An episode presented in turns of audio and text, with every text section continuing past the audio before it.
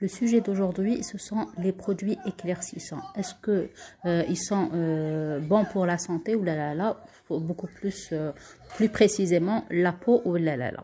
Donc huma, ça va dépendre de leur composition. Toujours là, la, la composition. Ils peuvent agir sur la desquamation, c'est-à-dire sur les, les cellules qui comme ils peuvent agir à la, la mélanine.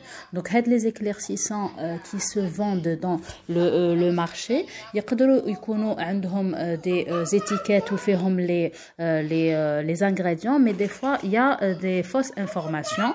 Donc, il y a des substances qui sont interdites, surtout quand il y a des médicaments à l'intérieur. Ça veut dire, là, l'autorisation d'un un médecin. Donc, le médecin, il y a les produits qui sont permis, qui met les extraits de réglisse, les diacétylblodines, l'acide cogique, mais ça veut dire euh, euh, c'est le médecin qui va décider. Par exemple, il y a fait des médicaments qui m'a l'hydroquinone, qui va les dériver de mercure, euh, c'est pas un médicament, c'est un danger, ou là qui m'a les corticoïdes. Des fois, il y a à l'intérieur les médicaments, donc ça veut dire il y a que le médecin qui peut juger est-ce que vous pouvez les utiliser ou là là là sur votre peau.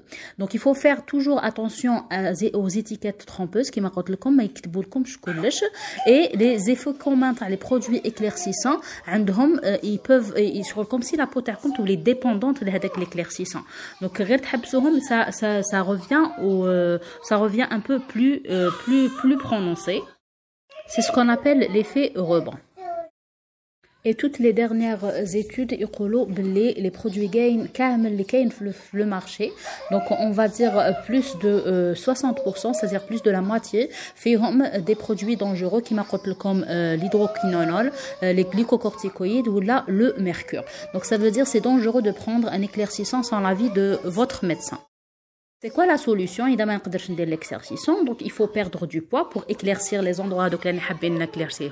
Consulter un dermatologue, un endocrino ou un gynéco quand on a ce genre de problème éviter les frottements donc les régions les, qui sont euh, un peu sombres, éviter les produits qui contiennent un parfum ou l'alcool, donc quand on, quand on l'utilise à le cortana ou là même l'aluminium, c'est toujours les étiquettes, éviter les recettes à base de citron, de vinaigre, de bicarbonate, donc toutes les, euh, les recettes donc il vaut mieux les éviter, il faut euh, consulter pour avoir un bon avis. Voilà, et d'accord, des questions, les commentaires.